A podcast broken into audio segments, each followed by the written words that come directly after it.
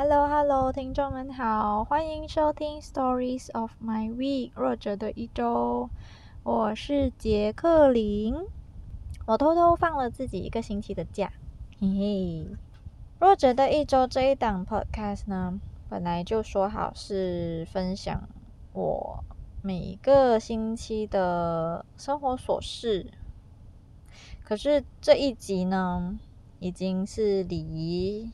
第九集就是时光飞逝的那一集，相隔了一个礼拜，那没有办法如期把节目上传，我觉得感觉不是很好。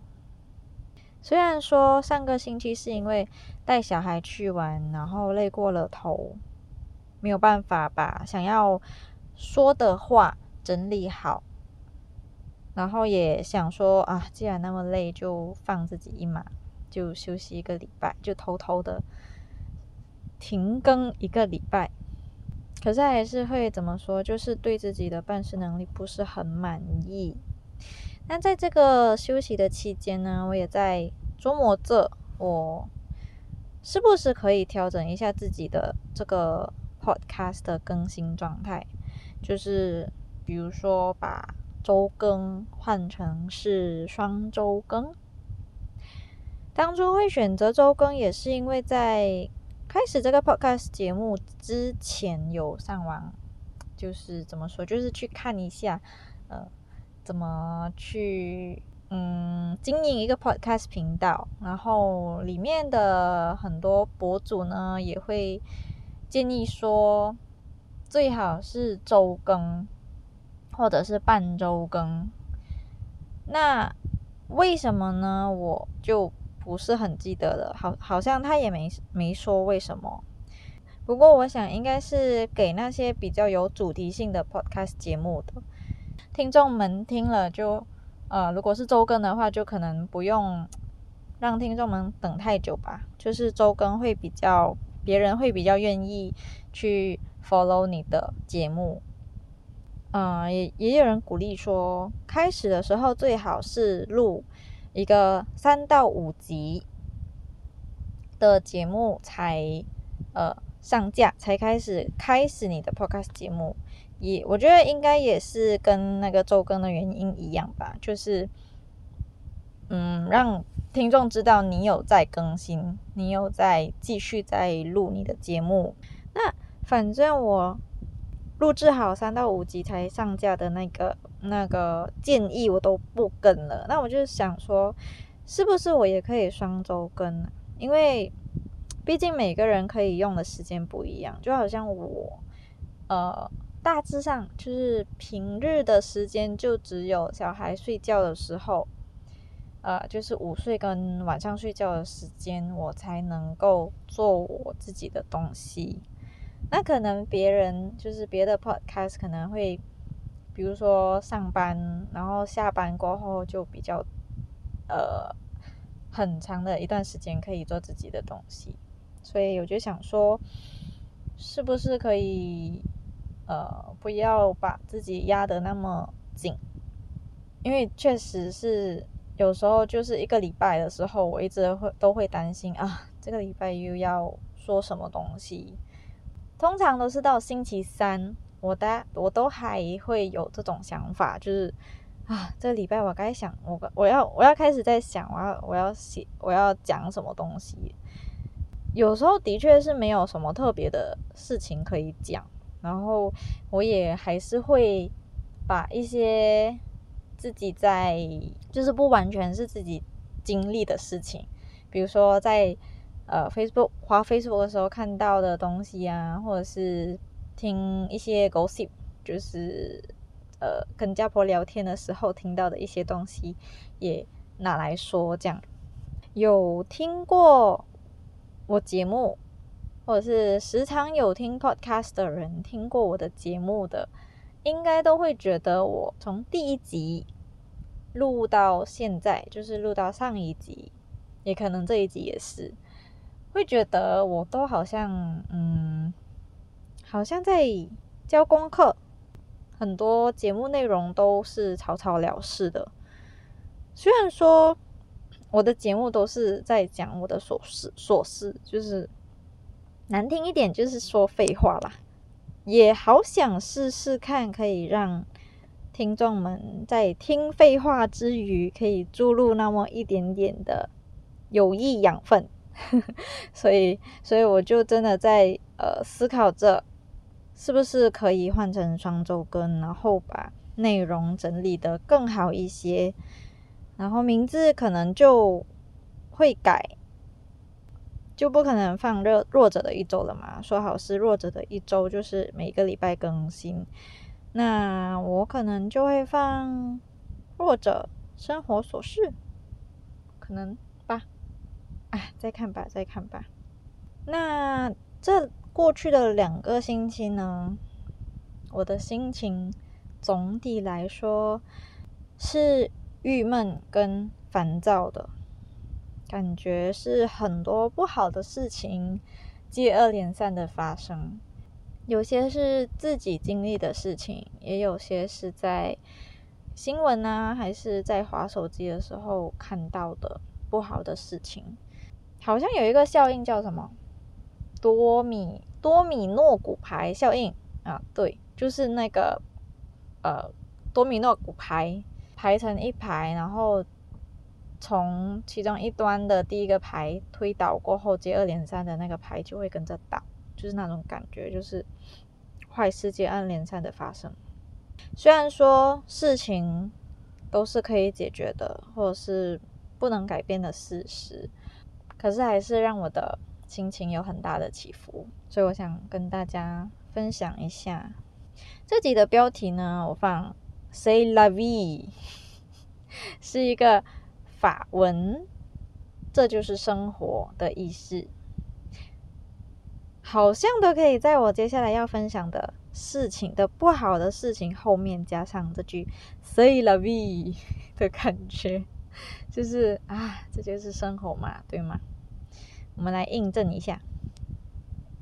那前个星期日早上，我在带小朋友，呃，就是久违的，我已经很久没有在早上的时间带小朋友去玩了，去下就是下主屋楼下走走，这样散散步。那就在那天的早上，我带小朋友去楼下散步，然后遇到的一个一个清洁员工。外籍清洁员工，那这个员工呢，我们每次遇到他都会逗逗我家小朋友，跟我们打招呼，这样，那给我的感觉就是很活力，就是做事情都很有干劲的感觉。可是这天呢，我看他的时候，整个给我的感觉就是啊，他是不是生病了？怎么没有？好像很无力。我就想说啊，好可怜哦，生病了还要工作。可是就在就在我这么想的时候，他就拉着了那个收集，就是用来收集各个主楼下垃圾的大垃圾箱，就是他拖着那个东西向我走来，然后他就用就是很简易的英文，他就告诉我说：“My son。” My big son, the motorbike that one passed away already. Accident. 这是我依稀记得他用的词的，意思就是说我的大儿子骑摩托的那个去世了，车祸去世的。他还告诉我说，那个儿子只有十七岁，他还有一个小儿子是十三岁。然后我当时第一个反应就是啊，惊讶。他也给我看了他孩子生前的照片，跟他车祸重伤的照片，是很重伤，就是整个眼睛都肿了起来，然后还有脸的脸那边还有一道很大的疤痕，然后当天穿的衣服，领口到肚子吧，领口到肚子整片都是红色的血迹。其实我当时的脑袋里。有一个问题，我很想问：车祸是怎么发生的？是谁的错？就是如果是互撞，就是可能别的车或者是别的摩托车跟他的儿子的车互撞的话，是谁的错？是当我要问出来的时候，我脑脑袋里面又有另外一个声音告诉我说，这个时候对一个失去孩子的父亲问这些问题，是不是有点残忍？因为人已经走了，你追究是谁的错，已经虽然说法律还是会追究啦，可是对一个失去孩子的父亲来说，追不追究已经是没有太大意义了，因为自己的孩子、自己的骨肉没了就是没了。然后我也感觉不知道该怎么安慰，因为第一语言不通。第二，我跟他不是很熟，我我也只能就是用他可以听得懂了的英语跟他说，那那你，嗯，我想说不要太伤心，可是真的那是他的儿子，你怎么可能不伤心呢？对吗？我就只能就是跟他说，那你好好照顾自己。我我问他说：“你不能回家看看他吗？就是送他，可能送他最后一程，或者是回到去呃拜拜他，怎么就还是怎样啦？就是看他这样子。”然后他就很无奈跟很无力的告诉我说：“No money 啊，就是没有钱呐。”然后过后我有在网上搜一下，从新加坡。回去，我相信他应该是住在印印度，没有错的话，因为他就是给我感觉就是印度人，而不是孟加拉人，所以我就说，新加坡到印度的机票，其实在这个时候啦，就是在这个非常时期，是需要四百块新币的，那一块钱对。卢比就是新加坡新币兑卢比，一块钱等于印度的五十卢比，四百块就等于两万多卢比。我没有去过印度，我不知道那边的费用，那边那边的一天的花费大概是多少。可是我有看到有网友说，五百块的卢比可以在印度做很多事情，也就是六块多的新币，在印度就可以供三餐给。有四四到五口的家庭，还可以去电影院看戏、吃爆米花，然后还可以在 M 亚马逊买一件衣服，还可以就是好好的享受一整天。所以两万多印度印度卢比，可以说是对他们来说是很可观的一个数目。所以听到他说 “no money” 的时候，我也觉得，唉，也不能怎样。他们来到这里工作，就是因为兑换率嘛。所以当跟大叔，就是跟这个印度员工聊了一下，因为那时候是我带小朋友来嘛，那小朋友在身边也其实已经很有耐心的等我跟这位大叔聊天了。聊了大概有五分钟吧，这个小朋友就开始不耐烦了。然后大叔也很识相，就说：“好啦，我要去做工了。”那我也只能跟他说：“那你好好照顾自己。”然后他就走了，就拖着很疲惫的身子去工作了。我就看着他的背影，觉得哇，如果那个人换着换作是我，我应该。我应该会就会崩溃了吧？第二天完全没有办法上班，可是他还是要拖着，就是带着那个在滴血的心继续工作。这也是为什么我很尊重新加坡的外籍员工，也不是说新加坡的啦，就是任何地方的外籍员工，其实都很值得被尊重。他们。漂洋过海来到这里，受这旁人冷眼，还有收起对家人的思念，努力的在这里生活。有时候看到一些很过分的本地人欺负他们，或者是看不起他们，我也会跟着很生气。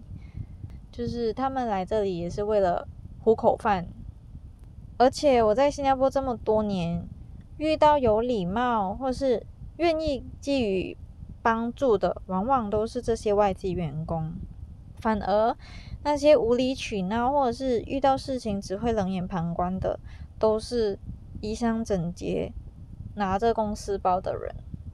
真的不是你读多少书就可以有多善良，而是真正发自内心，还有现在这个社会做善事是需要勇气的。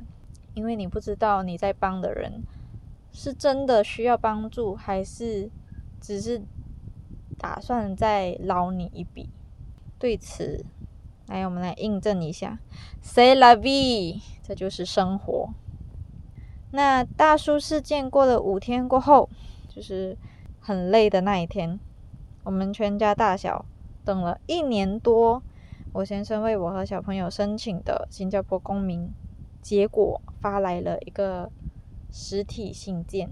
对于这个呢，其实我们一家人都一直以为啊，一定是很高保险率会成功的啦。因为我先生一家都已经是新加坡永久公民、永永久居民了，我们也结婚了，也有了小孩，没有什么理由会不成功的。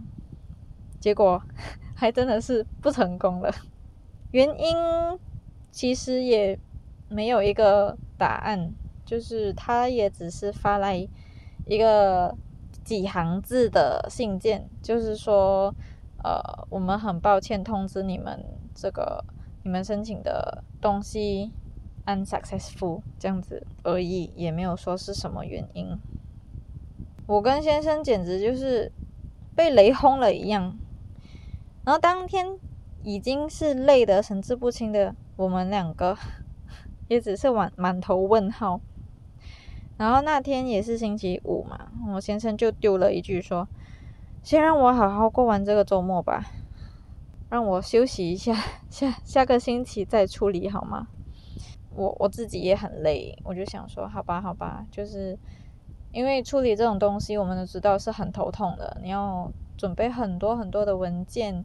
然后也害怕会，呃，怎么说打错字还是输入错误的资料，然后是很烧脑的一件事情。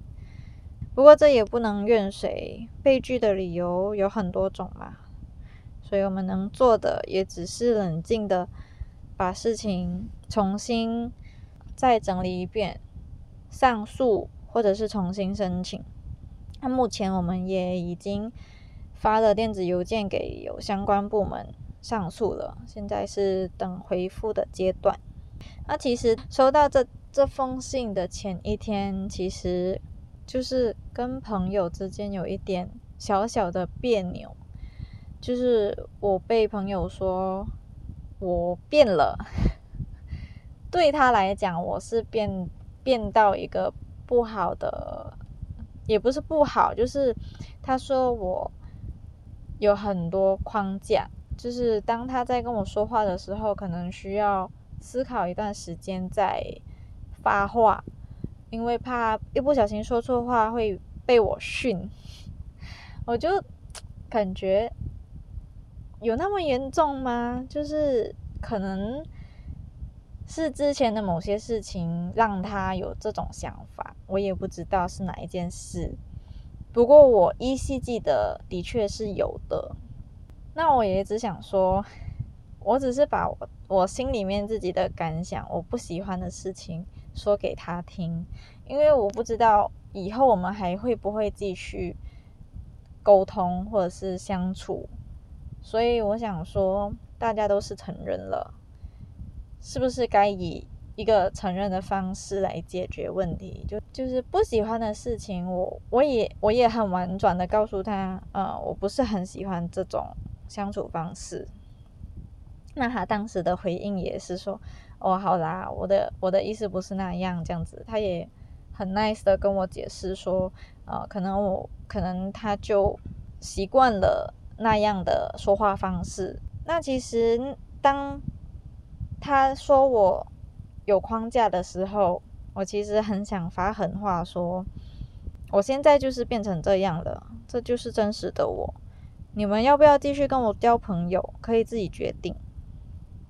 我 就是我我想了过后，我也有觉得哇，这样子会不会很狠呢？然后后来也想想说，好不容易把曾经的友谊拉了回来，真的有必要再次搞到这样僵吗？那如果以后遇到同样的人，就是同样类似的事情发生，我我我也用这样的方式去对待的话，是不是就是我我会对每个人都拒于千里之外？然后想清楚了过后，就哎算了，每个人的喜好不一样嘛，就是不同人的相处向往的相处方式也不同，我们没有办法达到每个人的要求，也只能。尽自己所能，呃，试试看，诶，这个可以不可以？那如果对方有意见的话，他说出来了，那好吧，那我我们就改一改自己跟对方的相处方式。就好像说，可能这个人喜欢听你讲道理，另外一个人不一定愿意听。然后有些人可以接受说话直接的朋友，可是有些人听着。很直接的话，就会觉得很刺耳。有一句话就是“见人说人话，见鬼说鬼话”。这句话呢，慢慢已经变成了我的座右铭。我我相信很多人也是这么想吧。我是把我不喜欢的事情说出来，然后他当时说的话，其实也是在说他自己觉得的事情，也是一个事实。所以其实双方都不算有错。然后我也有跟我先生聊到说，抱怨这回事，有些人抱怨就单纯真的只是想想抱怨，就是想说出来不开心的事情。因为有时候别人抱怨的时候，你很很自然的第一反应就是想要给他一些建议。可是明明他也没有想你，也没有想要跟你寻求什么建议，他就单纯想要抱怨。那如果他没有在寻求建议的时候，你就 不拉不拉一大堆跟他说：“哦，嗯，那你不应该这样子啊，什么什么什么。”这反而让他觉得他到底有没有在听我抱怨，还是说他其实就想说他想要说的东西？那以后我就不要找他抱怨好了。所以有时候真的你没有办法猜到对方真正想要听的是什么，你就只能试试看是不是这样子。所以这就是人与人之间相处的一个学问吧。Well, say la vie，这就是生活。哈哈。然后呢，这件事情过后。应该是过后吧，没有错的话，就在 Facebook，就是在滑 Facebook 的时候看到一个，不不能说看到，就是知道了一个台湾虐童案，一个十一个月的女婴被虐死，说是被虐死，其实真相还在调查当中，也不知道是不是真的，也或许是真的，保姆的疏忽照顾。然后让到这个女婴死亡的悲剧。那昨天我有在找他最新的消息，也只是在说这个不负责任的保姆到这个女婴灵堂下跪道歉，然后只是脱口说是不小心的。但是因为女婴的伤势太严太严重，所以女婴的家属是不太接受这个不小心的说辞的。这女婴的父亲是一个刺青师，那我隐约有有看到新闻，说是事情发生过后，警方是保护这个保姆的，就是感觉好像以为这个刺青师是会做一些什么什么事情来的人，就感觉怎么会有这样子的想法？然后这个父亲也觉得政府没有在办事，就是警察没有在办事，女婴的死亡原因还没有找出来，然后反而是在保护这个保姆的，然后也没有好好侦查整件事情的经过，然后让到这个女婴的父母跟家人都觉得很生气，那么我是怎样发现这个新闻的呢？就是呃，一开始是滑 Facebook 看到著名写着“一早的过程”的视频，视频镜头一开始就是在一个穿着黑衣男人的背后，这个男人的面前就站着很多人，是室内，就是在一个室内，我我还不那时候我还不知道那那个地方是什么地方。然后这个男人就穿过人潮，到一个放着我第一眼看以为是一个仿真娃娃的柜台前面。后来仔细看看围着娃娃娃娃的人的神情是悲哀的，然后有一个年轻女人是流着泪的。我就嗯不对啊，怎么感觉怪怪？我就把那个视频的播放条拉回去。拉回到那个拍着娃娃的那个画面，看清楚是真的小孩，然后我就好好雷啊，整个头好雷，就是我就马上去按这个发这个视频的人的 Facebook 主页，然后往下拉，这这个人姓蔡啦，我就往下拉，就大概知道了是怎么回事，就是。视频里闭眼躺着的小孩，就是发视频的主人的女儿。那这个小孩呢，是已经没有生命迹象的。然后我在上谷歌搜了一下，马上就看到了有关文章、有关新闻。事情的发生呢，是在台湾，一个十一个十一个月的女婴，在父亲送到保姆家照看后三个小时。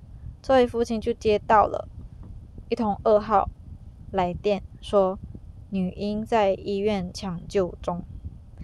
抢救四个小时，女婴还是离开了。那详细内容呢？我会把链接放在 Podcast 的注明栏里面。